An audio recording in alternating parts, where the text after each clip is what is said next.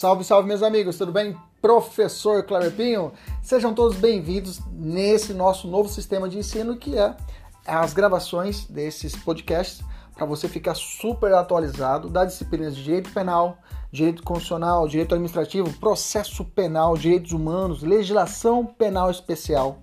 Tudo atualizado e focado para o seu concurso público e exame de ordem e, além disso, gratuita. São aulas completas. Inclusive, você pode assistir essas aulas pelo YouTube, no nosso canal, professor.kleberpinho. Kleberpinho com K. Fique à vontade, compartilhe, curta, nos ajude a engrandecer ainda mais o nosso canal. Um abraço, até mais. Tchau, tchau!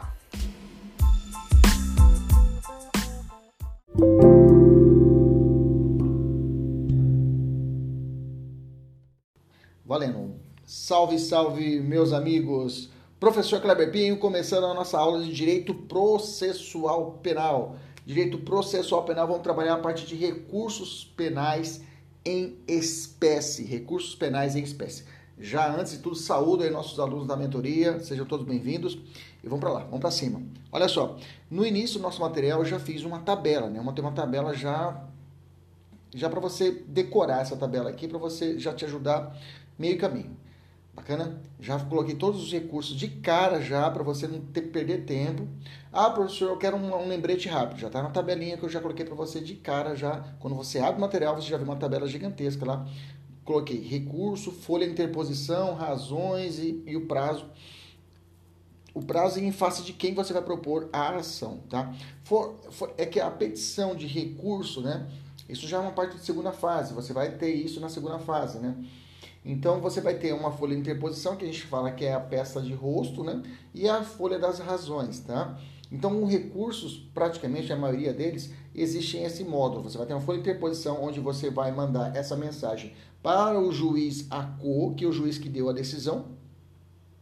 E a outra mensagem que é a folhinha de razões, onde você vai remeter essa petição para quem vai fazer o rejulgamento daquela matéria, onde você vai devolver a matéria para que, normalmente em regra, pessoas mais antigas possam rever a matéria realizada pelo juízo de base, pelo primeiro juiz que deu a decisão. Em recursos, já adiantando, por exemplo, no recurso de em sentido estrito e no recurso de agravo em execução, esse juiz, esse juiz ACO, onde você manda a petição da, da, aquele que deu a decisão, ele tem a oportunidade de rever a sua decisão e voltar atrás. A gente chama isso de juízo de retratação. Já pode anotar. Eu tenho isso no agravo em execução e no recurso em sentido estrito. Isso nós já vimos na nossa primeira aula, tá? Que está salva aqui no YouTube para os alunos daqui do YouTube. Os alunos da mentoria já tem o material salvo já na pocheirinha, já gravado a respeito da parte geral. E eu falei a respeito do, do desse efeito, dessa possibilidade da, do juízo regressivo ou de retratação. Primeiro recurso lá, e eu vou dizer para você, já tem alguns queridinhos, tá? Na primeira fase, o, o, examinador tem alguns queridinhos que ele adora, ele adora cobrar. Já falo para você que o primeiro deles é o recurso em sentido estrito, tá? O recurso em sentido estrito, nós vamos falar sobre ele. A base dele é o artigo 581, nós vamos falar todo dele hoje. Normalmente a peça de interposição é direcionada para a vara criminal do, ou pode ser para a vara criminal do tribunal do júri, tá? Ou até uma vara federal de primeira instância. Bacana?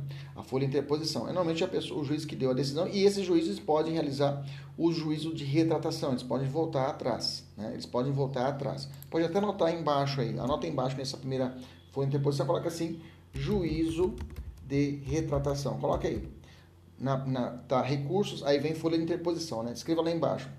Na, na parte do recurso em distrito. Coloca juízo de retratação. Coloca aí, coloca essa informação. Já de cara, juízo de retratação. Retratar é voltar atrás, né?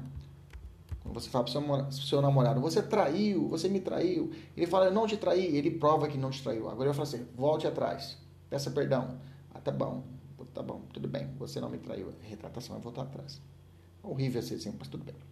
As folhas de razões, o juízo há de quem? Vai para quem? Vai para o Tribunal de Justiça, vai para o Tribunal Regional Federal. Bacana? Que vai ser que vai olhar para baixo, olhar para o juiz que deu a decisão e falar, oh, você está errado, parceiro. Qual o prazo, professor? Cinco dias. Já te dou um macete, tá? Recurso sentido estrito, ele leva a abreviatura de RESE, né? RESE, R-E-S-E. RESE lembra de rezar. lembra de rezar. Lembra de rezar. Rezar, rezar, né? Rezar. Se a gente escrever rezar, eu tenho uma, duas, três, quatro, cinco letras. Rezar, cinco letras. Qual é o prazo do recurso de reincidir distrito? Cinco dias. Pronto. Já dei um macete para você. Então, lembra de reze, lembra de rezar, né? Lembra de rezar.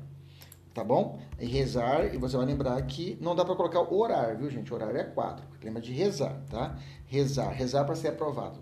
Rezar para ser aprovado, rezar é cinco letras, prazo de cinco dias para o prazo de interposição, para você provocar o juízo a respeito daquele seu pedido.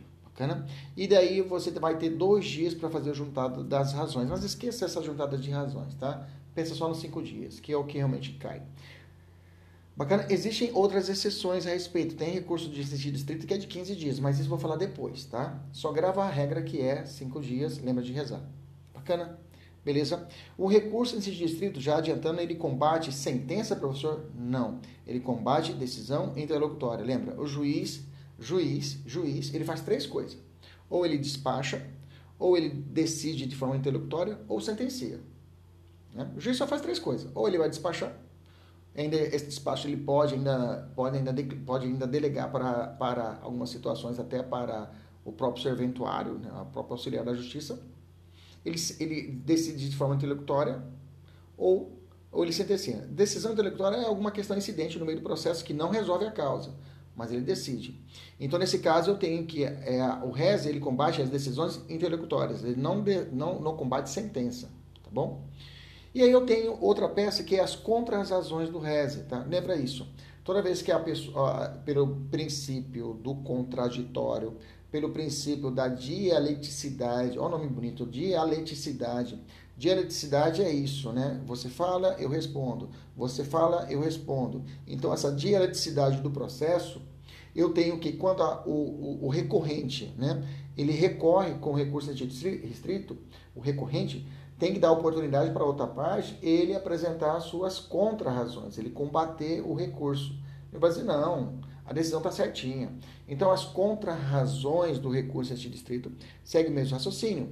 Folha interposição para o juiz que deu a decisão, falei, excelência, só que vou falar o contrário. Em vez de falar assim, ó, oh, o senhor errou, eu vou falar, não, o senhor acertou, nas contra-razões. Né? O, o, a petição de, de mérito né, das razões vai também para o juízo a de quem, que onde veio o recurso, vai seguir o, o, o curso contrário, né, do do recurso sentido distrito.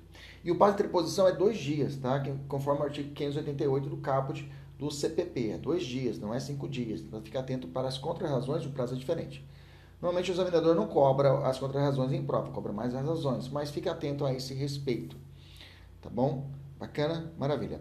Agravo em execução, vamos descendo nossa tabela. Agravo em execução, você falou em, em é, o 581, tem que ficar atento que o 581, existe algumas hipóteses do 581 que são hipóteses de agravo em execução. Eu vou te falar isso daí. Nossa, me deu um, um, um déjà vu aqui. Eu lembrei na época que eu estudava para a OAB. Olha que maravilha, né? Lembrei na época que eu estudei para a OAB e isso mantém isso até hoje, né? Olha que maravilha, né? Lembrei um flashback aqui que eu gravava isso, né? Eu fiz na segunda fase de penal, eu gravei isso. Tem que gravar isso. Eu quero que você grave também que o, o, existe algumas hipóteses do 581 que serão de agravo à execução e não de recurso em distrito. Mas você viu, na, você viu na, na, na, questão que houve uma decisão na fase de execução, o juiz não concedeu alguma concessão, um livramento condicional, a progressão de regime, houve uma regressão de regime indevida, eu já sei que ali eu vou combater através, por intermédio de um agravo em execução. Cuidado para você não trocar, né? Lá no processo do trabalho chamam de agravo de petição, tá? Toma cuidado com esses com essas com essas com essas com esses termos, tá? Aqui é agravo em execução, tá? A, qual o prazo, professor? O prazo dele, é, você vai ter que usar a lei de execuções penais, a lei de execuções penais, que é o artigo 197, tá? 197, e tem uma súmula do STF que tem que fazer combinado, a súmula 600 do STF. O agravo de execução você vai fazer igualzinho como você fazia, como você fez para o recurso de distrito. Você manda a peça de interposição para o juiz de execução e aí ele pode voltar atrás e a peça de razões para o tribunal. O tribunal vai olhar a peça de razões. Bacana? Tranquilo? Maravilha. E aí para agravar, olha o, o, o verbo, né? Vamos colocar agravar. Então, tira o R, coloca agravar. O, aliás, aliás o, o, agravo, agravo, também não dá. Putz, eu pensei que dava certo. Sacanagem. Dava certo, né? Agrave, agrave, né? Então, sem o V, agra, sem o O, agrave, agrave, sem o, o O. Aí dá cinco letras, aí dá cinco dias. Um macetinho para te quero facilitar a sua vida. Então, agrava o prazo é de cinco dias. É igualzinho o prazo de rezar, também cinco dias, que é o prazo de recurso em sentido estreito. Bacana? Beleza, maravilha. Vamos continuar. Aí, o recurso por excelência, né? O recurso por excelência é a apelação, né? É as decisões de sentença, né? Tribunal do júri ou, ou procedimento comum, né? Então, a, a sentença, sentença vem do verbo latino sentire. Sentire vem do sentimento. Qual é o sentimento? Sentire vem de sentimento do juiz. Qual é o sentimento do juiz da causa? O que ele sentiu? Ele viu que o sujeito é inocente, ele viu que o sujeito é culpado, e aí ele vai fazer isso através da sua sentença. Ele vai prolatar a sua sentença. Da sentença, vai, ela poderá ser combatida através da apelação. apelação no processo civil também chama de apelação. No processo do trabalho, chama de recurso ordinário, tá? Toma cuidado também com as nas, nas nomenclaturas. A gente vai fazer sempre esse, esse, esse bate-bola, que é importante você ter esse, eu falo sempre, essa visão horizontal, né? Para concurso público, para o exame de ordem. É importante você olhar lá no processo civil como é que fala isso, aqui no processo penal como é que fala no processo de trabalho. Por exemplo, para o exame de ordem. Tem essa visão linear. Sempre faça essa brincadeira. Lá no processo penal, no processo civil, faça sempre essa brincadeira para você estar tá sempre exercitando. Tá bom? Bacana. Apelação ao artigo 593, tá? Eu também tenho a apelação lá do GCRIM. Toma cuidado, já vou adiantar. Lá no GCRIM o prazo é diferente, tá? Aqui o prazo, lembra que o prazo de apelar, apelar, apelar, o prazo de apelar, né? Aí eu tenho um, dois, três, quatro, apela, né? Quem perdeu, apela. Quem perdeu, apela.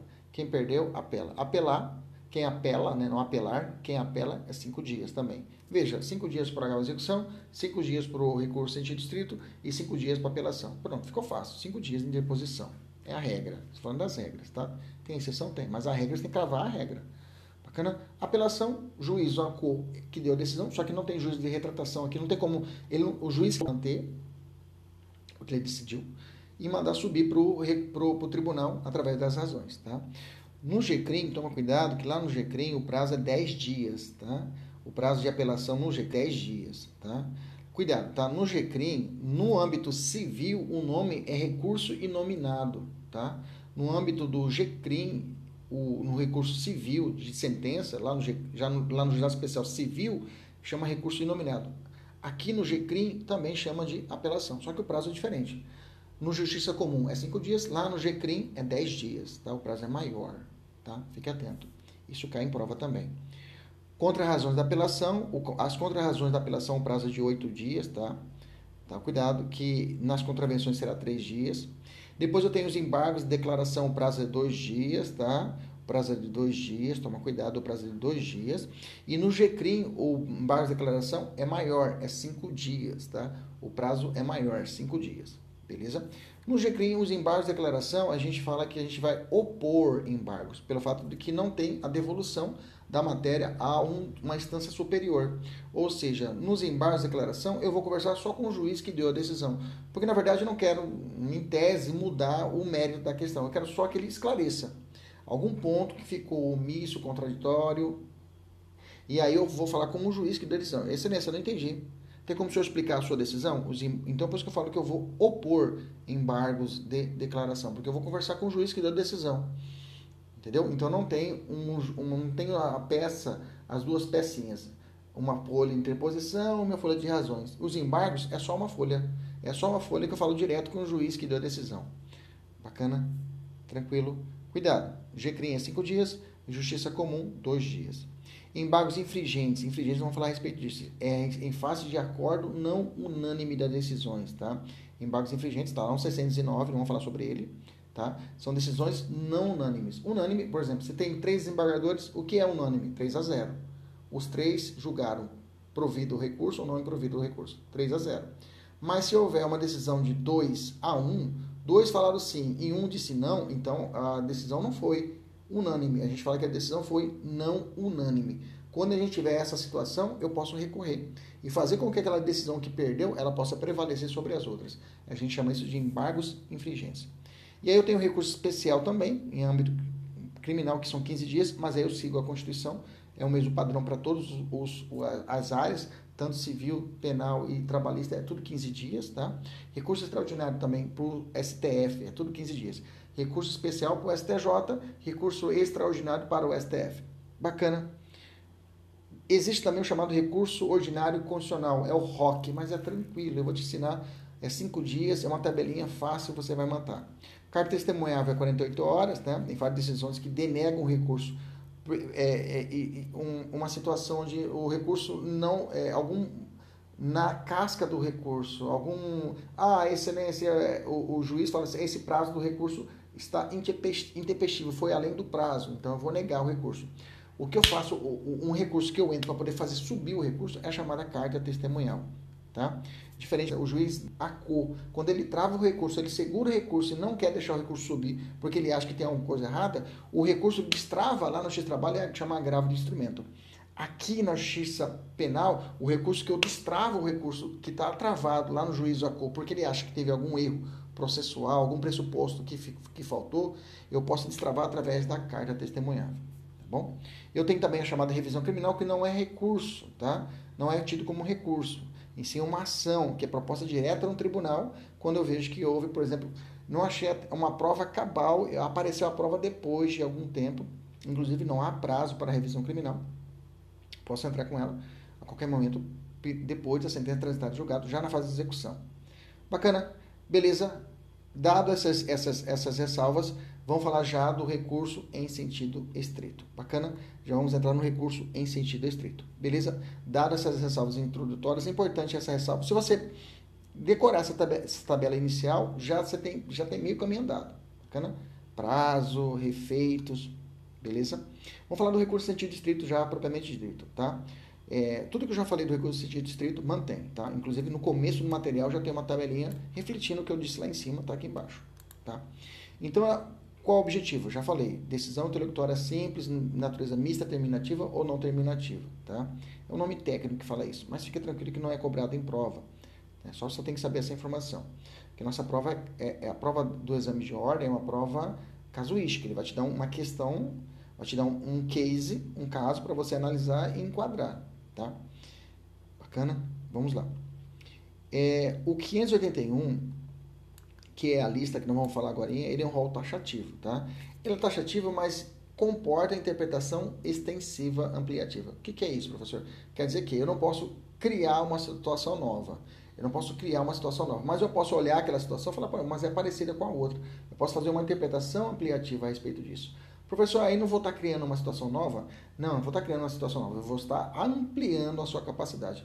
É meio complicado para a gente falar isso, mas eu quero que você entenda o seguinte: ele é um rol taxativo, mas a, ele possibilita a interpretação extensiva. Também, fique, só guarde essa informação, também não, cobra, não é cobrado em prova a esse respeito, fique tranquilo, tá? Para exame de ordem não é cobrado. A pergunta é: isso aqui pode cair, o examinador queria ser sacaneado e pode fazer isso com você. Não vi ainda cobrar, mas eu deixei isso já aqui no material. Existe previsão do recurso em sentido estrito em outra legislação, se não o CPP? Que não o CPP? Sim, tá? Lá no CTB eu tenho uma hipótese de recurso em sentido estrito. Eu tenho também, no, alguns falam que o decreto 201-67, que não foi recepcionado pelo artigo 29 da Constituição Federal, também tra, tra, é, é, ele possibilitava o recurso de distrito, mas há discussão contra isso, sobre esse decreto, então deixa quieto. Eu tenho uma hipótese lá no artigo 6 da Lei 1508 de 51, e também é, é cabível decisões de juízes colegiados em primeiro grau, tá? Em crimes praticados pela, por organizações criminosas.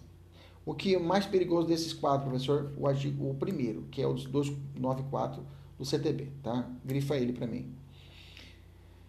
O recurso de distrito, ele é principal ou é residual? O que, que é residual?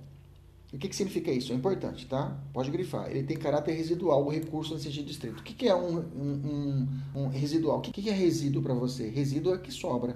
Então quer dizer que, se não couber a apelação, eu vou olhar, então deve ser recurso em sentido distrito. Então, o recurso em distrito ele tem essa característica de ser residual. É o resto. Se não for um recurso outro recurso, você poderá utilizar o recurso em distrito. Essa é a ideia, tá bom? Quem pode interpor recurso em sentido o RES, vamos colocar RES, vai ficar enrolando a língua. O RES, quem pode depor? Ministério Público, querelante, o réu, o, o seu procurador ou o seu defensor. Bacana? Competência é, é, é interposição para o juiz que deu a primeira decisão e pode retratar, que está no 89 do CP. Lembra disso. Ah, você vai ter que decorar o 589? Não, só grava que o juiz pode retratar. Essa é a maravilha da OAB. Você não precisa decorar todo o artigo, só você entender, você tem que lembrar disso. Que o juízo que deu a decisão no, no recurso em sentido estrito, ele pode voltar atrás. Ele olha e fala, puta, pisei na bola, vou voltar atrás. Ele pode fazer isso. Como é que chama isso? Juízo de retratação. Pronto, só isso. Agora sim, vamos para as hipóteses. Gente, curte esse, esse vídeo, dá um, um, aperta o joinha aí, curta o vídeo. Se você não se inscreveu, se inscreva aqui no nosso canal, ativa o sininho aí para você é, receber notificações desse, de, dessas nossas, das nossas aulas aqui no YouTube, tá? Nossos alunos da mentoria, obrigatoriamente, clica no, no gostei aí para ajudar, para educar o seu algoritmo, né? E é o, o, algoritmo do YouTube e vai falar, pô, essa aula do Kleber é bacana, vou reproduzir para mais pessoas estará ajudando aí no nosso curso, né? 581, vamos lá, no CPP. É, é, nem todas as hipóteses do 581, nem todas as hipóteses do 581 são é, é, exclusivas da defesa, tá? E tem, é, tem algumas hipóteses que também ser, podem ser interpostas pela, pelo Ministério Público. 581 eu coloquei ah, já separei o joio do trigo, já coloquei quais são as hipóteses que cabem o, o, o reze e cabem a agravo execução que estão infiltradas dentro do 581. Pronto, ficou fácil, tá? Eu quero que você pegue o seu marca-texto e marque aí algumas hipóteses que são mais comuns em prova e te perguntam. O, o réu denuncia, sim, o inciso 1, aliás, perdão, que não recebeu a denúncia. Aliás, perdão, esqueça que. Aliás, vamos imaginar o seguinte: você, você você é, propôs uma queixa-crime para o seu cliente. Bacana? Você propôs uma queixa-crime de calúnia, por exemplo, uma calúnia. Você propôs a queixa-crime para o juiz, para o juízo. O juiz, ele não recebeu a queixa-crime, não recebeu. Qual recurso que cabe? Recurso em sentido estrito. Recurso em sentido estrito. É a hipótese que cabe para a OAB. É a, hipótese que cabe para o advogado. Bacana? Que a gente não é promotor. Agora, porque quando o promotor ele denuncia e o juiz não recebe a denúncia, o promotor entra com o recurso de distrito. Nós advogados, quando a gente entramos com uma queixa-crime contra alguém, advogando para o seu cliente, uma queixa-crime, uma petição inicial, e o juiz nega, não recebe a petição inicial, qual recurso que cabe para nós advogados? Entrar com recurso em distrito. Bacana? Então, inciso 1, grifa aí a parte final, ou a queixa. Bacana? É, não cai muito, julgar procedentes esses são salvos. Aqui, o 4, pode grifar, que serve para nós da defesa. Que pronunciar o réu. Esse cai muito, cai muito, muito. Até falo, na segunda fase, quando a única hipótese que quando cai no exame de ordem, e você de cara você vê que é recurso de distrito, quando a questão fala que o réu foi pronunciado, você fala, opa, você já fica salvo. Já sabe, pô, o recurso é o recurso de distrito, já vou montar ele. Esses dias, inclusive, ficou de distrito, né? Bacana. Aí vem conceder, negar, conceder é para nós, né? Concedeu. Aliás, perdão, negar, né? Negou, negar. Arbitrar, caçar também é para defesa. Ou julgar inidônea a fiança. Bacana, é para nós. Se, se, ele negou, se ele caçou ou julgou inidônea a fiança, entra com recurso de distrito. Isso serve para defesa, tá? Se concedeu a fiança, a gente não vai recorrer, né, gente? Se liga, né? Quem vai recorrer é o Ministério Público. Então, por isso que eu falo que conceder a gente não entra. Mas negar, caçar ou julgar inidônea a fiança, aí é possível recurso distrito. Bacana, tranquilo. É, indeferir requerimento de prisão preventiva, não é no nosso caso, ou revogá-la. O juiz é, é, requerimento de prisão preventiva ou revogou. Revogou também para nós é maravilha. Conceder liberdade provisória, também para nós é maravilha, a gente não recorre. Ou relaxar a prisão em flagrante, também a gente não recorre. Essa outras hipóteses é do Ministério Público. Beleza? Aí vem que jogar quebrada a fiança, o 7 passa, que decretar, decretar a prescrição passa, quem deferiu o pedido de reconhecimento, se está prescrito, o juiz não quis reconhecer, recurso de distrito. Ou outra causa distintiva de, da punibilidade. Excelência, houve o, o, o perdão tácito. O juiz não reconheceu recursos de distrito, tá? O juiz não reconheceu a extinção da punibilidade. Bacana? 10. Que conceder ou negar. Conceder para nós não interessa, mas negar o habeas corpus para nós interessa. Pode grifar. Tá? Negar o habeas corpus. Vai marcando aí. 13, né? Que anular o processo da instrução. Não nos interessa. Se anulou para nós, é beleza. Entendeu? Se anulou, anulou para nós defesa, beleza. Continua, vamos lá. Que incluir jurado na lista geral ou desta ou excluir. Também pode ser, pode grifar o 14. Que denegar a apelação, que denegar, pode grifar, negou a apelação que a gente pediu, pode grifar. Ou julgar deserta, também pode grifar. Bacana? que ordenar a suspensão do processo em virtude de questão prejudicial. Suspender o processo, hum, para nós, hum, não é interessante, né? Aliás, é interessante suspender o processo, né? Então, não é para nós esse, esse motivo para recorrer. Que decidir o incidente de falsidade, né? Pode grifar também. Que converter a multa em detenção ou em prisão. Não, aí para nós também não, não nos interessa. Inclusive, não existe mais essa conversão, tá? Agora tem um novo, uma nova hipótese, que é o 25, né? Que recusar, homologar a proposta de acordo de não persecução penal. Pode grifar, tá? Esse aqui veio com o pacote de crime. Se o juiz negou e você está com o Ministério Público para poder montar um acordo de não persecução penal e o juiz nega, recusa homologar esse pedido de acordo de não persecução, persecução penal, pau, recurso de distrito. Beleza. De outro lado, eu tenho as hipóteses de agravo execução, né? Conceder e negar fiança. Já coloquei até embaixo aqui um, um macetinho. Dica. Se a questão falou suspensão constitucional do processo, o juiz negou. Livramento constitucional, o juiz negou. Negou. Medida de segurança, o juiz não aplicou. Eu tenho a possibilidade de agravo em execução e o fundamento vai ser o artigo 581 em um desses incisos. Maravilha. É, vamos fazer uma questão aqui rapidão. Vamos lá. Essa é de 2019 FGV. Vitor foi denunciado pela prática de um crime de peculato. O magistrado, quando da análise da inicial acusatória, decide rejeitar a denúncia, em razão de ausência de justa causa. Para nós, beleza, maravilha. Rejeitou a denúncia, para o nosso cliente, melhor ainda. O Ministério Público apresentou recursos de distrito, sendo os autos encaminhados ao tribunal, de imediato para a decisão. Todavia, Vitor, em consulta ao sítio eletrônico do Tribunal de Justiça, toma conhecimento da existência um, do recurso ministerial, razão pela qual procura seu advogado e demonstra preocupação com a revisão da decisão do juiz de primeira instância.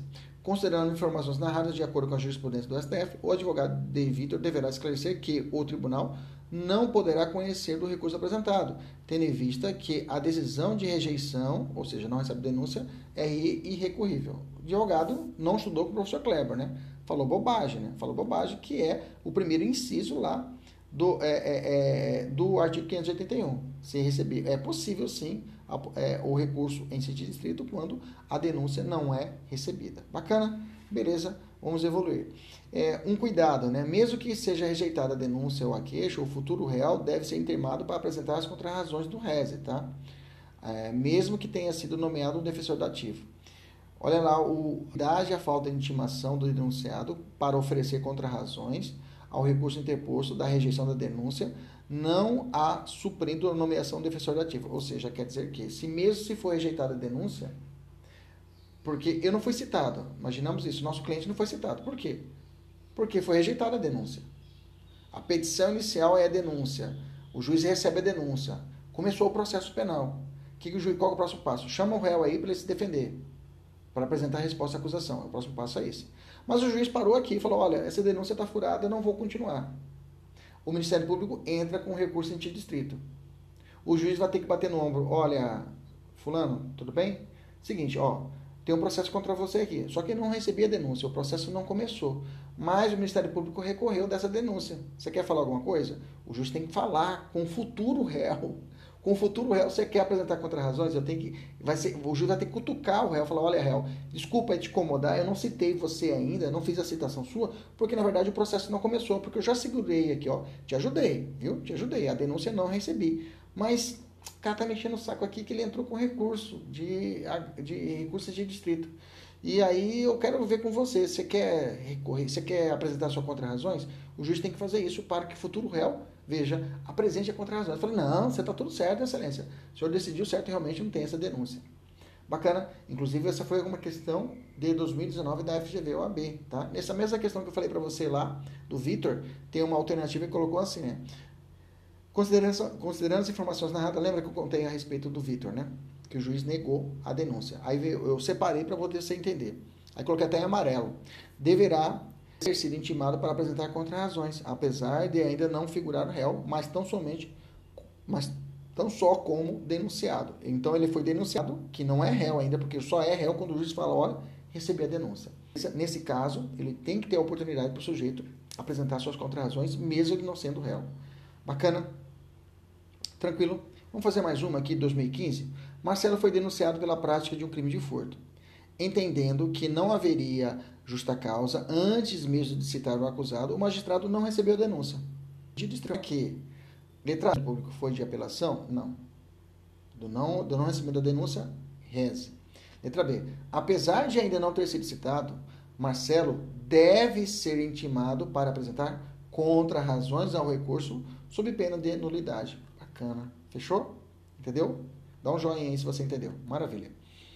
E aí eu tenho o seguinte, descendo, tem uma tabelinha que eu coloquei o seguinte, ó, fique esperto, tá? Quando eu falar de conceder ou negar habeas corpus, fique atento.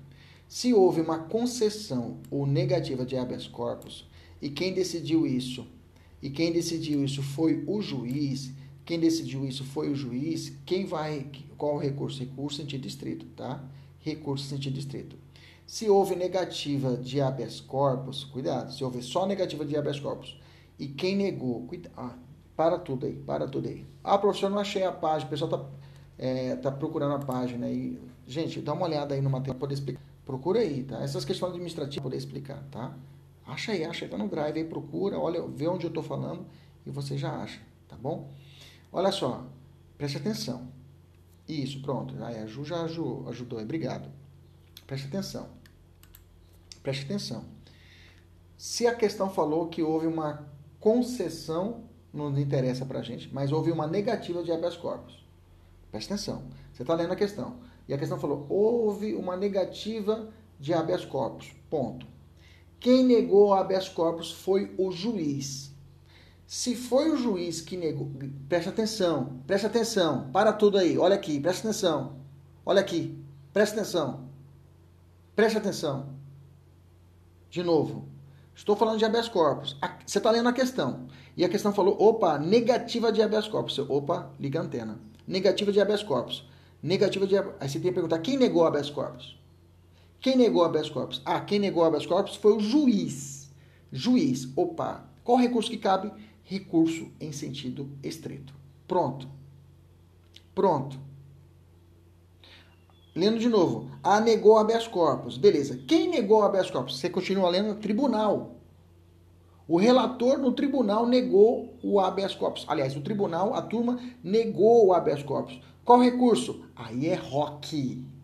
Aí é ROC. Recurso Ordinário Constitucional. Repetindo. Teve negativa de habeas corpus. Juízo de base foi o juizinho, juizinho, né? O juiz sozinho deu a decisão. Recurso sentido estrito. Houve negativa de habeas corpus. Quem decidiu? Foi o tribunal que negou. Aí é ROC, recurso ordinário constitucional. Ponto. Bacana? Tranquilo? Maravilha. Vamos exercitar isso. Olha só a questão seguinte: 2017, FGV OAB. Vinícius, sócio de um grande escritório de advocacia especializado na área criminal, recebeu no dia 2 de outubro de 2017 duas intimações de decisões referentes a dois clientes diferentes. A OAB adora fazer isso. Você viu? Você vai colocando, coloca, faz até uma tabelinha, se for o caso, na prova. A primeira intimação tratava de uma decisão proferida pela primeira Câmara Criminal de determinado Tribunal de Justiça. Opa, Tribunal de Justiça denegando habeas corpus. Negou habeas corpus. Pronto, já sabe que essa decisão é o quê? Rock. Rock. Pronto, já, já, já vou pro. Desesperou meu. Não, calma. Respira. Respira. Dá aquele sorrisinho de canto de boca. essa aqui eu sei. Ai, FGV, sua bobinha. Ai, vem me enganar. Você dá aquela risada, olha pro lado pro seu amigo. ah, sou idiota, essa porra aqui. Que pergunta idiota. Aí você continua lendo. Aí você fala, meu Deus, não lembro. Não, tem que lembrar, tá? Aí continua assim, delegando habeas corpus que havia sido apresentado perante o órgão em favor de Gilmar, após a negativa de primeira instância, que responde preso na ação. A segunda intimação, decisão que negou o quê? Que também negou habeas corpus. Pronto. E aí ele vai pedir para você falar na sequência. Letra A. Qual recurso apresentar? Para o tribunal, recurso ordinário constitucional e para o juizinho, recurso em sentido estrito, respectivamente. Quando falar respectivamente, é na sequência. É na sequência. Nessa, qual a alternativa correta? Letra A de amor. De Adriane, meu amor, minha esposa querida e amada. Bacana? Fechou? Maravilha. Vamos avançar. Vamos avançar. Tem mais uma tabelinha aqui, tá? Tem mais uma tabelinha aqui que coloquei para vocês aqui. Se negou apelação, é reze. Se negou apelação, é reze. Se negou a apelação, qual recurso cabível? Reze. Professor, se negou o reze. Opa, negou reze ou qualquer outro recurso, carta testemunhável. Negou, segurou o recurso. Apelação, segurou a apelação, você vai meter o quê? Reze. Sobe essa apelação pro tribunal aí, juizinho a cor, juizinho a cor, juiz da decisão. Você segurou por que minha apelação? Ah, fora do prazo. Negativo. Tá no prazo. Você vai entrar com reze explicando isso pro juiz. Agora, se for qualquer outro recurso que não seja apelação, qualquer outro recurso que não seja apelação, você vai entrar com, com o quê? Carta testemunhal. A carta testemunhal é o recurso para você chutar o recurso que está embaixo da primeira instância para ir para a segunda instância. Lembra de chutar carta testemunhal. Se for a apelação que travou, você vai chutar ela com o quê? Chuta com reze para subir. Bacana? Chuta com reze para subir. Beleza? Tranquilo? Vamos fazer uma questãozinha. Vamos fazer um negócio bacana mesmo. Olha só. Daniel, 2017, FGV OAB. Estou te ajudando, mas depois você vai fazer outras questões e até se for o caso, refaça essas questões. Tem que fazer todas as questões do material, pessoal da mentoria. Ah, professor, eu vou pular. Não, você tem que fazer toda. Ah, professor, mas aí trava dorme menos. Dorme menos. Tanto é que a gravação, nós estamos fazendo essa gravação aqui 5 da manhã. Daqui eu tenho que fazer 4 da manhã. Para render, render mais. Daqui eu vou fazer 3 da manhã essa, essa gravação. 2 da manhã, 1 da manhã.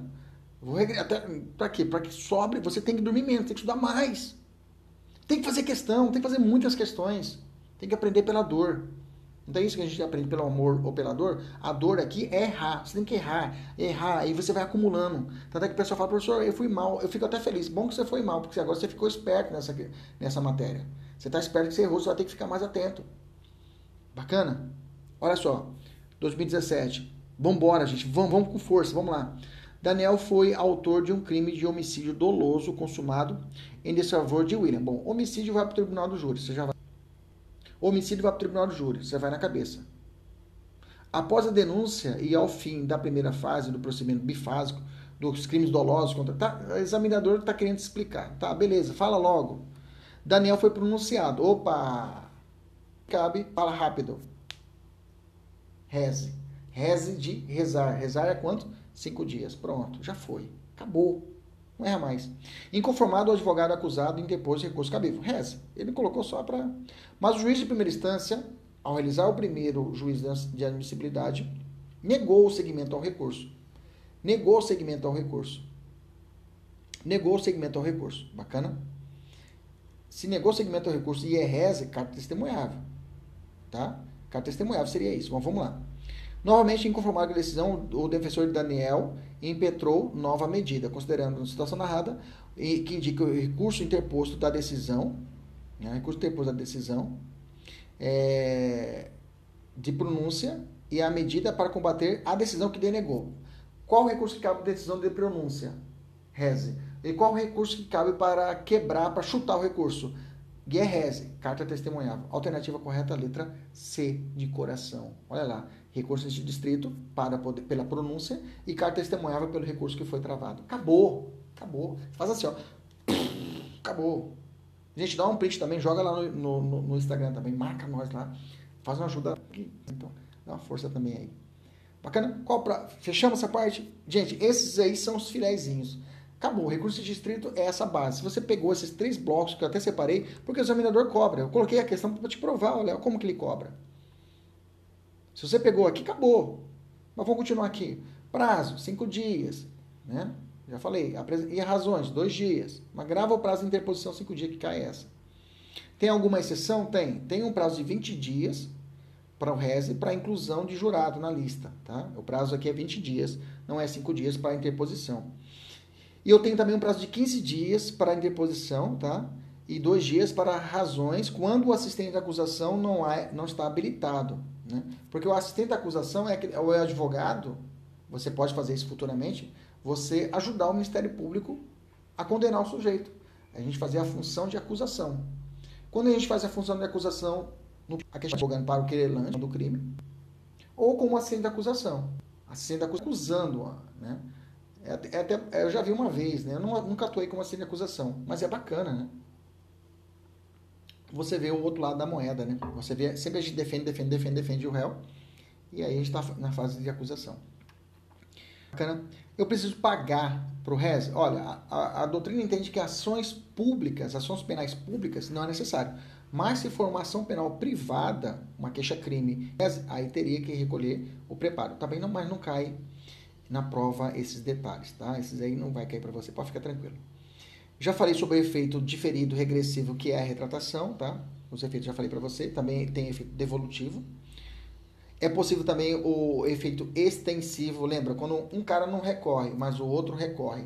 Posso aplicar para esse o, o, sujeito essa extensão? É possível. Inclusive lá no processo civil também, viu, gente? Lá no processo civil também é possível esse efeito extensivo, né? Ele desconsorte, lá chama de desconsorte. Aqui é Aqui é concurso de crimes, né? Dois réus, né? Um recorre e o outro não recorre. Bacana? E aí o juiz diminuiu a pena, digamos assim, que ele reconheceu que foi tentativa e não furto consumado. Esse que não recorreu também é atingido? É atingido. Efeito extensivo. No RES também é possível o efeito extensivo. Tá bom?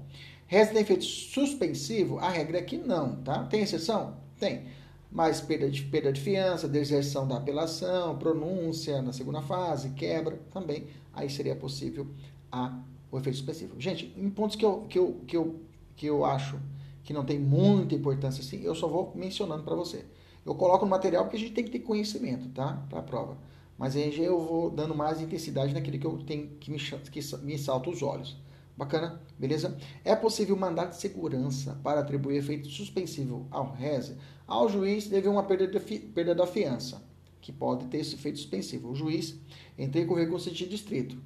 Nesse caso, o juiz não conferiu o, o efeito suspensivo, que é possível. Eu posso entrar com mandado de segurança para poder fazer o juiz conferir o efeito suspensivo? A resposta é não, tá? Isso é importante porque tem uma súmula do STJ que fala que não. Então fique atento, tá? Se caso a questão falar que ó, o juiz deixou de prestar fiança, o advogado impetrou, é, é, pro, é, é interpôs recurso em distrito e requereu efeito suspensivo que não foi deferido pelo juiz. Nesse caso, o advogado poderá impetrar mandado de segurança para dar efeito suspensivo a esse recurso de distrito? A resposta é não. Por quê? Existe uma súmula do STJ. Com certeza a questão falar. Nesse caso, conforme o entendimento do Tribunal Superior, o, o tribunal poderá aí fala, negar pelo fato de que não é possível prestar uma da segurança não se presta para dar efeito suspensivo. Então toma cuidado que o examinador pode brincar com essa súmula 604. Fechamos reze, vamos falar de apelação. A apelação está aqui, o quadrinho inicial no material, está tudo já exposto para você, uma vitrine. O 593, que é o rol da lista da apelação, um rol aberto, flexível. Interessante que na primeira fase do exame de ordem, a apelação ela é pouquinho cobrada.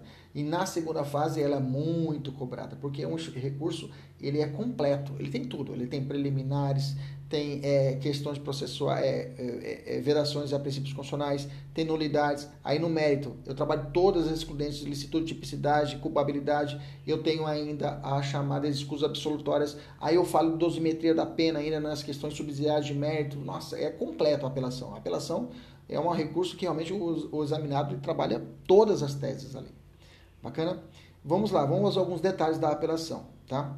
É, é possível apelação plena, ampla, com todo o julgado. Bacana. Como também a apelação limitada. Eu posso apelar de tudo ou posso apelar, às vezes, só de um ponto da condenação. Eu posso apelar de tudo ou só de um ponto da condenação. Bacana? Mas tem um ponto importante, tá? Se eu for apelar por algum motivo do tribunal do júri, tá? Se eu for, se eu for apelar algum motivo do tribunal do júri, eu tenho que colocar obrigatoriamente na apelação que eu tenho que apontar um dos incisos uma das hipóteses, dado o inciso 3 do 593. O que eu quero dizer para você? Se você for apelar de uma decisão do tribunal de júri, você vai ter que dizer que ocorreu a nulidade posterior à pronúncia, vai dizer que for a sentença do juiz presidente contrária à lei expressa ou à decisão dos jurados, vai ter que dizer que houver erro ou houve erro ou injustiça no tocante à aplicação da pena ou da medida de segurança, você vai dizer que for é, que a decisão dos jurados foi manifestamente contrária à prova dos autos, que é o mais comum em prova. É, na prática, o, o, o, o, advogado entrar com a letra D, do inciso 3 do 593 nas outras hipóteses, você não precisa mencionar, digamos assim, é uma hipótese ampla. O juiz, o, tribunal vai ver tudo, vai ver todo o julgado, vai analisar de ponta a ponta o processo. Mas se for tribunal do júri, você tem que apontar. Isso cai na prova, tá? Se for tribunal do júri, você tem que apontar uma dessas letras do inciso 3. Bacana? Beleza? Maravilha. O réu precisa se recolher para apelar. Nossa, deu um déjà vu agora que eu lembro aqui. Na época, não tinha essa súmula ainda quando eu fiz o exame de ordem, tá? Aliás, na verdade, existia o 594 e o 595 do CPP. Eram vigentes ainda à época da minha exame de ordem, né? O 594 e o 595 falava que quando o cara fosse recorrer, ele tinha que ficar preso. É uma loucura, né? Dizer, olha, eu tô, passei o processo inteiro solto, bacana? Aí eu, eu perdi, veio a sentença, condenou o meu cliente. Aí eu olhava para o cliente, cliente, você vai ter que ir lá para a prisão, vai ter que ficar preso lá no Pascoal Ramos lá para a gente poder recorrer. Se você não ficar preso, você não vai poder recorrer, vai ficar deserto o recurso. Olha que loucura, olha que loucura isso, né? Naquela época já tinha julgados, tinha súmula já que dizia isso, né? Eu lembro que eu tinha que decorar a súmula. Olha, tem a súmula do STJ que falava: o conhecimento do recurso de apelação do réu independe da sua prisão. Grava isso aí para prova. Hoje eu posso ficar tranquilo que não existe mais o artigo, o artigo foi revogado. Então quer dizer que, se a questão viajar na maionese fala que o cara tem que recolher na prisão para poder apelar, você fala: Jesus, Maria José, não pode, tá? Competência, como falei para vocês, já falei lá no início, né? Competência juiz a co, juiz de quem? Bacana. O que se entende pelo princípio da unirrecorribilidade das decisões na apelação? O que quer dizer isso? Quando cabível a apelação, é, o reze não poderá ser usado. O que eu quero dizer para vocês? Eu sempre vou usar a apelação. Lembra que eu falei que o reze ele é residual, ele é a sobra. Então, eu uso primeiro a apelação. Esgotei. Não é hipótese de apelação. Não é hipótese de apelação? Bom, então tem que ser reze. Bacana? Então, por isso que fala que na apelação ele é o recurso pleno. Eu vou usar, ele é o meu, minha carta principal, eu vou jogar ela. Professor, não dá o 593. Bom, então vou usar o subsidiário, vou usar o Coringa, que é o 581, que é o resto, que é o RES. Bacana? Isso quer dizer, e o CPP fala isso no artigo 593, parágrafo 4 A apelação não poderá ser usado o recurso em sentido estrito ainda que somente de parte da lição se recorra. Bacana?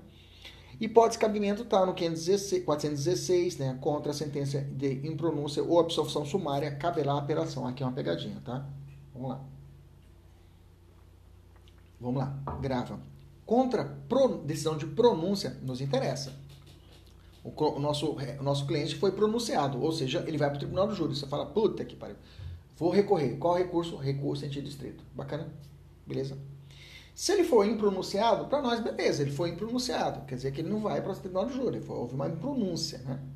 Ou foi absolvido, o não recorre. Quem vai recorrer é o Ministério Público. Qual recurso? Apelação. Apelação. Se, o, se a questão disser que o, o, por final da primeira fase da dosimetria, é, da primeira fase do tribunal do júri, tá?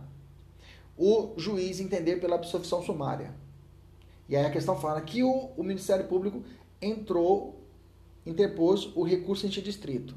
Você vai dizer que essa decisão está errada, é, esse recurso está errado, porque o recurso cabível é a apelação e não o recurso de distrito, porque o recurso em sentido distrito, o RESE, só cabe de decisão de pronúncia, não de impronúncia ou de absolvição sumária. Aqui tem que ficar atento que pode colocar isso na prova. Só que ele coloca nessa visão. O Ministério Público, você está olhando, o seu réu, seu cliente foi absolvido sumariamente, e o Ministério Público, bem que aqui para a prova da OAB, bem que é engraçado que na prova da OAB, até falo para os alunos na segunda fase, né?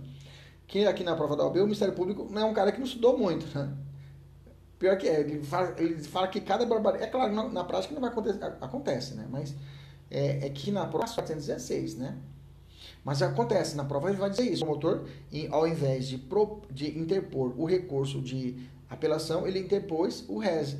e vai te perguntar nas alternativas se está certo isso. Vai dizer não, que o recurso cabível é a apelação da sentença de impronúncia ou de absolvição sumária. Fechou? 593 tá, traz a lista das hipóteses. Inciso 1, das sentenças definitivas de condenação ou absolvição proferidas pelo juiz singular. Professor, quem que é o juiz singular? É o juiz de primeira instância, gente. É o juiz, o juiz de base. É o juiz, o juiz lá da vara criminal, do juizado especial, se for o caso também. Só que não uso o 593 se for juizado especial. Tá? Eu uso outro artigo e o prazo é 10 dias lá no juizado especial criminal. Mas também é sentença. Inciso 2, das decisões definitivas ou com força definitivas proferidas pelo juiz singular nos casos não previstos no capítulo anterior. Bacana. E aí vem o inciso 3, das decisões do Tribunal do Júri, que eu já falei para você, que você tem que ficar atento. Vou ler o parágrafo primeiro que é importante. Se as, os parágrafos são importantes. Se a sentença do juiz presidente for contrária à lei expressa ou divergir das respostas dos jurados aos quesitos, o tribunal de quem fará a retificação. Beleza, essa aqui é uma questão vinculada ao inciso 3. A interposição da apelação com fundamento no inciso 3 Letra C, ou seja, houver erro ou injustiça no tocante à aplicação da pena perante o tribunal de júri, o tribunal de quem, ou seja, o tribunal que vai rever, se lhe der provimento, retifica a aplicação da pena ou medida de segurança. Ou seja, automaticamente, quando chega o tribunal, ele sozinho, ah, o tribunal do júri, ele não faz só a reforma, ó, manda fazer de novo. Não, ele mesmo retifica e já toca o pau. Parágrafo terceiro, se a apelação fundasse no inciso eh, no, no 3, no D, que é for decisão manifestamente contrária aos autos, o tribunal de quem se convencer de que a decisão dos jurados é manifestamente contrária à prova dos autos, dá-lhe-á provimento para sujeitar o réu ao novo julgamento. Eu falo assim, olha, faz tudo de novo. Não se admite, porém, pelo mesmo motivo, segundo a apelação. Então, pelo esse mesmo motivo, não, se caso, volta para o tribunal do júri, bacana? O, o tribunal fala, olha, a decisão realmente do, dos jurados foi manifestamente contrária à prova dos autos. Tribunal do júri faz de novo. Ele manda para o tribunal do júri. Lembra disso, né? Se o lembra disso, né? Se eu tô o Ministério Público não recorreu, só a defesa recorreu. A condenação foi de 10 anos, bacana? Você fala, olha, excelência, eles condenaram a 10 anos o meu cliente, só que foi totalmente contrário à prova dos autos, beleza? Beleza. O tribunal olha, Tribunal de Júri julga de novo.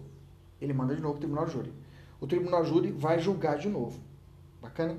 Se o Tribunal de Júri vai julgar de novo, pergunta, ele pode condenar agora nessa nova decisão o seu cliente a 11 anos? Não. Ele está limitado à decisão anterior, que é 10 anos. Ou ele dá a mesma decisão, ou dá menos, ou absolve, mas não pode subir. Lembra disso, tá? Que é o efeito devolutivo indireto. Eu já falei para vocês isso daí. Tá bom? Bacana? Digamos o seguinte, aí você, como advogado, fala, bom, a primeira vez deu certo.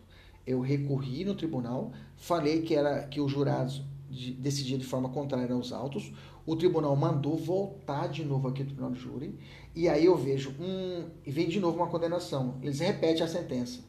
De novo 10 anos. Vou recorrer de novo ao tribunal. Eu posso dizer de novo, ó, oh, excelências, tribunal, de novo, olha que coisa, olha que coisa. De novo, os jurados decidiram de forma contrária aos autos. Aí eu não posso mais fazer isso. Eu só posso uma vez. O, o parágrafo terceiro impede que eu possa de novo pedir pro, pro. Senão eu vou ficar ad infinito, né? Eu vou voltar de novo, aí volto de novo, vou voltar de novo, vou voltar de novo. Decidiu, nunca vai acabar. Nunca vai acabar. Esse, vai ficar eternamente esse processo. Bacana. Beleza? Entendeu esse parágrafo terceiro? Vamos evoluir. Quando cabível a apelação, não poderá ser usado o recurso. Isso aqui nós já falamos, né? Já falamos disso. Olha só essa questãozinha para fechar. 2010, FGV ou AB. João foi denunciado pela prática do crime de furto, artigo 155.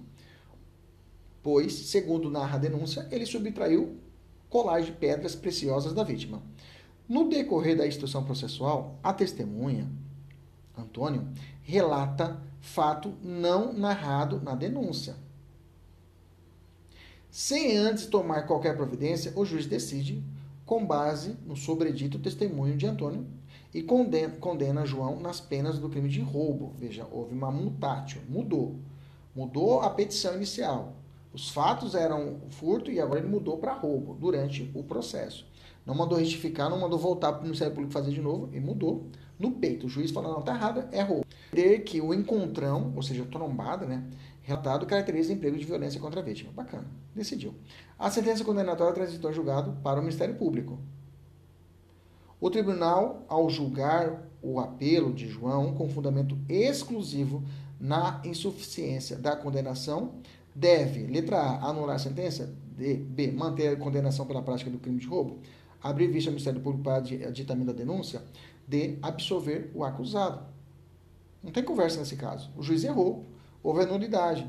O juiz fez a mudança da capitulação sem dar oportunidade de retificação pelo Ministério Público da petição inicial. Nesse caso, o processo é, digamos assim, ele vai ter que ser absolvido. Porque, na verdade, não existiu o crime. Não existiu a situação criminosa. Ok? Então, nesse trombão, essa, essa, essa mudança da capturação pelo, pelo magistrado levou à absolvição do acusado. Né? Que porque, pelo, pelo, pelo João com fundamento exclusivo na insuficiência da prova para a condenação. Bacana? Então, nesse caso, não há que se falar em condenação do réu. Beleza? Tranquilo? Vamos avançar. É, a outra eu vou deixar para vocês. Juizado especial está no artigo 82, tá? apelação do juizado especial está no artigo 82. Parágrafo primeiro fala da, da, da, do prazo de 10 dias, como já falei no início, tá? O, o, recorrido será intimado para oferecer resposta escrita no prazo de 10 dias, tá? O recorrido, não o recorrente. Então, a parte contrária vai ter a oportunidade de fazer as suas contrarrazões da apelação no juizado especial criminal no prazo também de 10 dias. Bacana, tranquilo. Vou continuar aqui. É... Bacana. A apelação é possível conhecer nulidades absolutas, mesmo que não arguídas pelas partes? É possível, tá? É, ressalvada a hipótese do artigo 160. Quer dizer que alguma coisa que não foi mencionado, eu posso suscitar num recurso, ninguém falou nada de uma nulidade. Eu posso falar no, lá no recurso de apelação, nem a parte acusatória, nem a defesa falou nada. Eu lembrei, eu fui contratado para fazer o recurso. Acontece isso na prática, né? Você é contratado para fazer o recurso. Aí quando você olha o processo, daquele jeito o advogado às vezes não faz bem feito, né? A parte introdutória até conversando com, às vezes, lá na fase inquisitorial, tem que, lá na fase de inquérito tem que fazer tudo bem feito. Porque quando você vier da sentença aqui na frente, quando vier da sentença aqui na frente, tudo fica mais fácil, né? Mas às vezes esse primeiro passo, às vezes você é contratado só para recorrer. E aí você vai pegar o processo, tá tudo desmontado, tudo errado, você fala, putz. A pergunta é, você pode apresentar uma nova nulidade? Pode, mas tem uma, uma pequena objeção no artigo assim. É nula a decisão do tribunal que acolhe contra o réu nulidade não arguída no recurso da acusação ressalvar os casos de recurso de ofício, tá? Então, no caso de recurso de ofício, não dá para você apresentar uma nulidade nova. Só nos casos onde ocorrer um recurso normal dado pelo Ministério Público, tá? Bacana. Maravilha. Tempestividade, preparo, já falei sobre os prazos, né? Assistente 15 dias, já falei também, né? Ah, tá. O assistente, se ele não tiver habilitado, aliás, se o assistente da acusação já estiver habilitado, ou seja, ele já está no processo, ele já está habilitado no processo, é cinco dias para todo mundo. Até para o assistente da acusação. Agora, se ele não está habilitado, ele não entrou no processo, ele se habilita. Aí abre o prazo para ele de 15 dias para recorrer. No caso de contravenção penal, a lei, ou o artigo 82 da 9.099, vai falar que o prazo é 10 dias, também aplica-se o prazo de 10 dias, tá? Aí eu tenho, se houver demora, na, professor, o, eu, eu sei que o prazo é 5 dias, apela, que bacana. Mas aí o cartório demorou para juntar. Hoje não acontece isso por fato de que nós temos a petição eletrônica. Mas pode ser que faltou dar validade no recurso. Algum, alguma situação ocorreu. E não foi culpa sua, foi culpa do cartório. Cartório que eu falo da escrivania, é, da, da vara que, que pisou na bola. E aí? Tem súmulas que tratam disso. Duas súmulas. Súmula 320 do STF fala assim: a apelação despachada pelo juiz no prazo legal demora da juntada por, por, por culpa do cartório. O juiz despachou, recebeu no tempo correto, mas a juntada no processo, como era antes, né? Demorou por causa da culpa do cartório. Então não há de se falar em intempestividade. Súmula 428 também fala: não fica prejudicada a operação entregue em cartório no prazo legal, embora despachada. Então, deixa eu voltar um pouquinho só. Então, bacana, maravilha. Já tomei meu remédio, tem que tomar remédio certinho de manhã cedo, aí fica calminho, não fica muito, muito acelerado. Às vezes eu me exalto.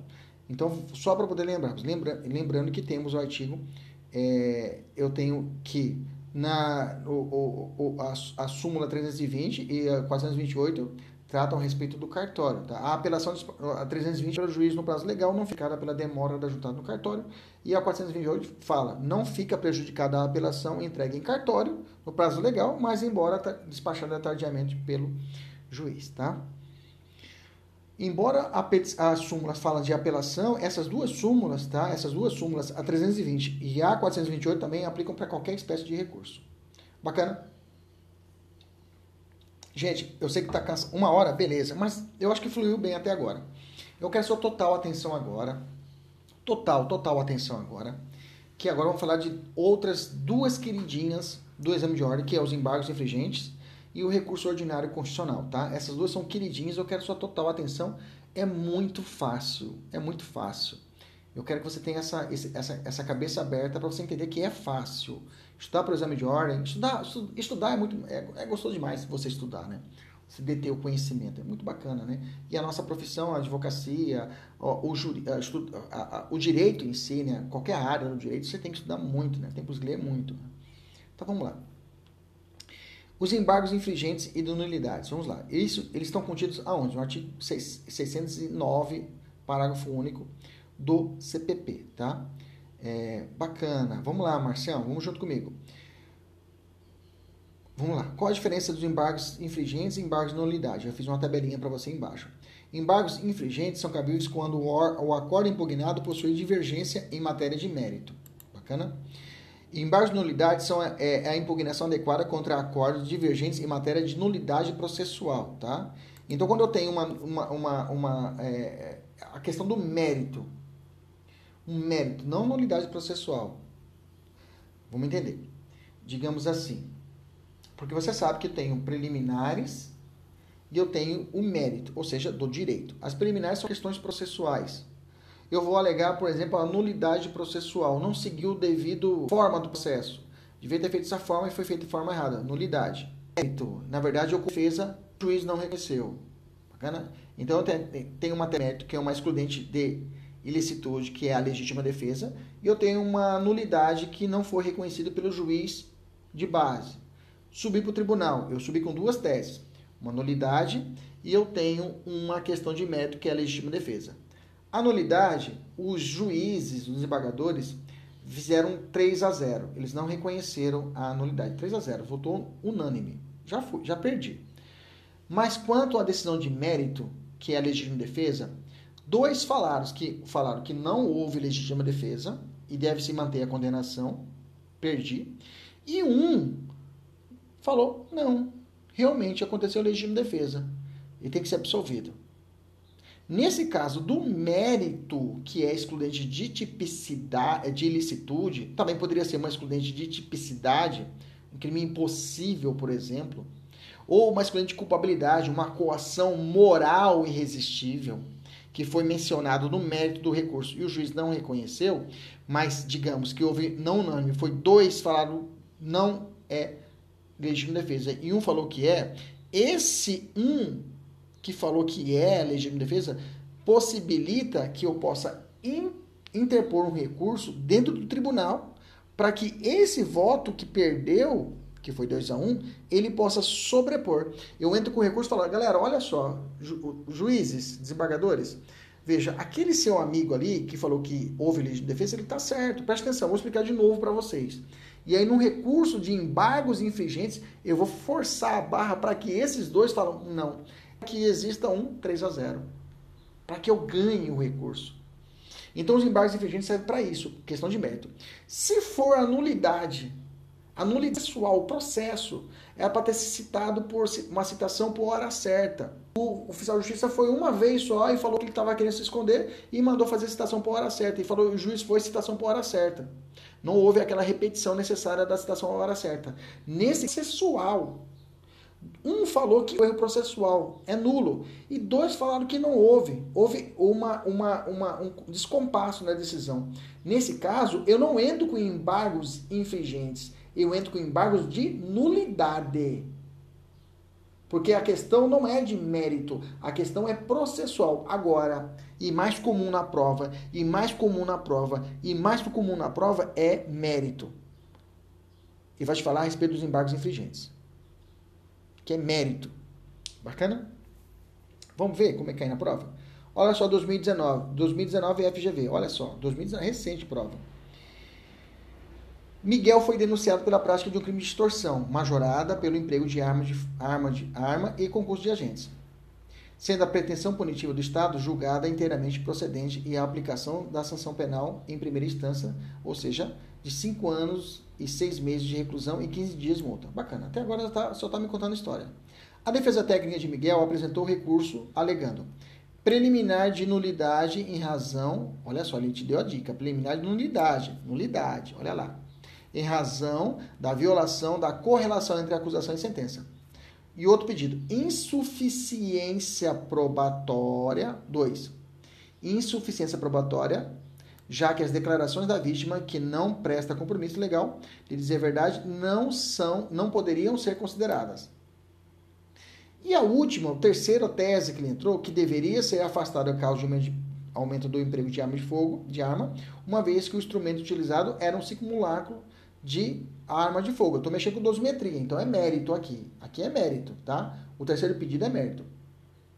Conforme laudo acostado aos autos. A sentença foi integralmente mantida. Todos os desembargadores que participaram do julgamento votaram pelo não acolhimento da preliminar e pela manutenção da condenação. Ponto. Então, caixão. Mas aí vem a questão falando: houve voto vencido de um desembargador que afastava a causa de aumento de pena. Aqui, ó. Teve um sujeitinho que falou: opa, tá certo. É um simulacro, não era uma arma de fogo. O mérito, falou de mérito, o que, que eu tenho que de nulidade? Até ajudou, né? E a outra, insuficiência, já que as declarações, compromisso legal, não poderiam ser consideradas. Isso aqui também é nulidade, é matéria processual. Essas aqui foram integralmente julgadas, então não falo de embargo de nulidade. Mas o mérito, a arma de fogo era brincadeira, então tinha que diminuir a causa de Isso é de mérito. E teve um desembargador que falou: não, você tem razão, Kleber. Você tem razão. Realmente deveria ter tem que abaixar a pena. Se é mérito e um me deu a oportunidade, qual é recurso cabível? Embargos infringentes. Olha, olha você matando a questão.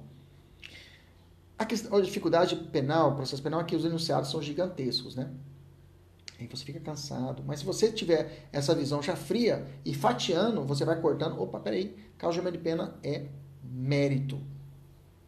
Né? Intimado do teor, o advogado Miguel deverá interpor. O que, que ele pode interpor? Letra D, corre lá. Vamos cortar. Embargos infringentes e de nulidade? Não, nulidade foi plenamente, não dá. Letra A. Embargos infringentes e nulidade? Não, nulidade não dá porque foi totalmente unânime as duas teses primárias. Letra C. Embargos também está fora. Buscando o afastamento da causa de aumento de pena, causa de, causa de do emprego de arma apenas. Cara! Você vai marcar e vai para a próxima. Bacana. Maravilha. Bora, bora, bora, bora, bora. Estamos atrasado. Recurso ordinário constitucional. Já falei lá atrás. Já atrás no começo da aula. Caso o juiz de base negou habeas corpus, juizinho, qual recurso? Reze. Se o tribunal nega habeas corpus, se o tribunal nega habeas corpus, qual recurso cabível? ROC. Para quem? Para onde vai o ROC? Já adianto para você. Ou eu vou para o STJ, ou eu vou para o STF. Tá? ROC é só lá em cima, é briga de cachorro grande. Tanto é que nem cai no exame de ordem, porque eu vou discutir só direito, e não discuto mérito. Tá? Então, ROC eu vou subir, eu vou para o STJ e para o STF. Quando que vai ser para o STJ e quando vai ser para o STF? Quando for, aí eu tenho, já fiz para você, tá? O artigo 105 e o artigo 102. Quando que vai o ROC para o STJ? Quando o habeas corpus for negado, é, decidido em única, única, em única ou última instância pelos tribunais gerais federais ou pelos tribunais de estados do DF e território quando a decisão for denegatória. Então, Tribunal de Justiça do Mato Grosso denegou o habeas corpus, cabe ROC para o STJ. Bacana? Ou mandado de segurança que também foi denegado, também cabe ROC. F. Quando vai caber, professor? Aí tem, essa aqui é massa, hein? Essa aqui é massa, hein? Essa aqui é massa, hein? Essa daqui é massa. Olha lá. Quando que cabe o ROC para o STF? Vamos lá. Recurso ordinário, o habeas corpus, mandado de segurança, quando for negado por tribunal superior. Então a questão falou que o habeas corpus foi impetrado no STJ ou no STM, Supremo, Superior Tribunal Militar. Ok? O habeas corpus foi, foi impetrado no STJ ou no STM foi negado, a briga de cachorro grande. Vou subir, vou para o STF, lá em cima ou se for crime político. Se a questão falar para você crime político, já guarda recurso ordinário constitucional para o STF. Crime político, recurso ordinário constitucional para o STF. Hoje de manhã, hoje à tarde, hoje à noite, você vai sair conversar com alguém, sua esposa, Seu esposo pergunta: quer tomar um café? Você fala recurso, crime político, recurso ordinário constitucional para o STF. Quer almoçar? Depende. Se for um crime político, eu vou de recurso ordinário constitucional para o STF. Você quer jantar? Depende. Se for uma decisão negatória de habeas corpus nos tribunais superiores, STJ, STM, eu vou de recurso ordinário constitucional para o STF. Pronto. Você viu a palavra crime, crime político, gente? Quem decide é o juiz federal. É o juiz federal. O juiz federal, é, é, ele determinou uma, uma, condenou uma situação de crime político. Juiz federal, na primeira instância, você já sobe e vai direto para o STF. Olha que loucura. Do juiz federal, você já pode dar um guinado em direto recurso ordinário constitucional para o STF. Bacana? Tem que fazer questão. Vamos fazer uma questãozinha aqui. Em razão de uma determinada conduta, um juiz de, de direito de primeira instância que atuava em uma vara criminal da comarca de Curitiba, a, o, o, advogado Frederico ingressou com um habeas corpus junto ao Tribunal de Justiça do Paraná, figurando como autoridade coatora o magistrado. A ordem de habeas corpus foi denegada pelo tribunal. Bom, já sabe. Já sabe. Negou habeas corpus pelo tribunal, eu vou para o ROC para o STJ, já sabe. Dessa decisão, é, desconsiderando a hipótese habeas corpus, caberá ao advogado interpor a seguinte medida: recurso ordinário constitucional para, perante o STJ. Deixa eu procurar aqui um. Aí vem a próxima questão, vou deixar para você fazer. A 2017 de Vinícius para você fazer também. Deixa eu ver se eu acho aqui crime político. Tá. Eu vou deixar você fazer as próximas questões. Bacana? Nós estamos avançando com o horário. Agravo execução. Agravo execução é o último recurso. 197, já falei para vocês, falou de decisão na fase de execução penal. O cara já está cumprindo pena. Cabe o agravo em execução. Vamos fazer a questão aqui já de cara. José, após responder o processo cautelar, cautelarmente preso, foi condenado a pena de 8 anos e 7 meses de prisão em regime inicialmente fechado. Após alguns anos do sistema carcerário, seu advogado realizou um pedido de livramento constitucional, que foi deferido pelo magistrado competente. O membro do, do parquete, é o membro do Ministério Público, né, entendeu que tal benefício era incabível no momento e deseja recorrer da apresentada, assinar a afirmativa que menciona o recurso correto. Perguntinha 2013, isso, hoje, hoje não cabe mais. Né? Você pergunta qual que é o recurso do Ministério Público. que se lasca o Ministério Público? Né? Isso não cai mais, porque mudou a banca, né? O exame de ordem mudou a banca, né? Nesse caso, a alternativa correta, letra C, agrava a execução no prazo de cinco dias. Bacana. Beleza. Gente, essa, para mim, eu acho que foi uma das melhores aulas que eu dei de recursos, recursos coração aberto, tá? Porque normalmente no curso preparatório presencial, a gente não tem tempo, é um desespero. E uma hora em 14 de hora, uma hora e 17, eu consegui realmente espelhar para você o que cai no exame de ordem. Se você não, eu, eu, eu digo a você, reveja essa aula quantas vezes você quiser, faça exercícios que você não vai errar nenhuma questão de recurso especial, recurso em espécie no exame de ordem. Estou profetizando, viu? Você vai acertar todas as questões no exame de ordem. Diga amém aí em casa, beleza? Um abraço, até a próxima, se Deus quiser, Ele sempre quer. Tchau, tchau.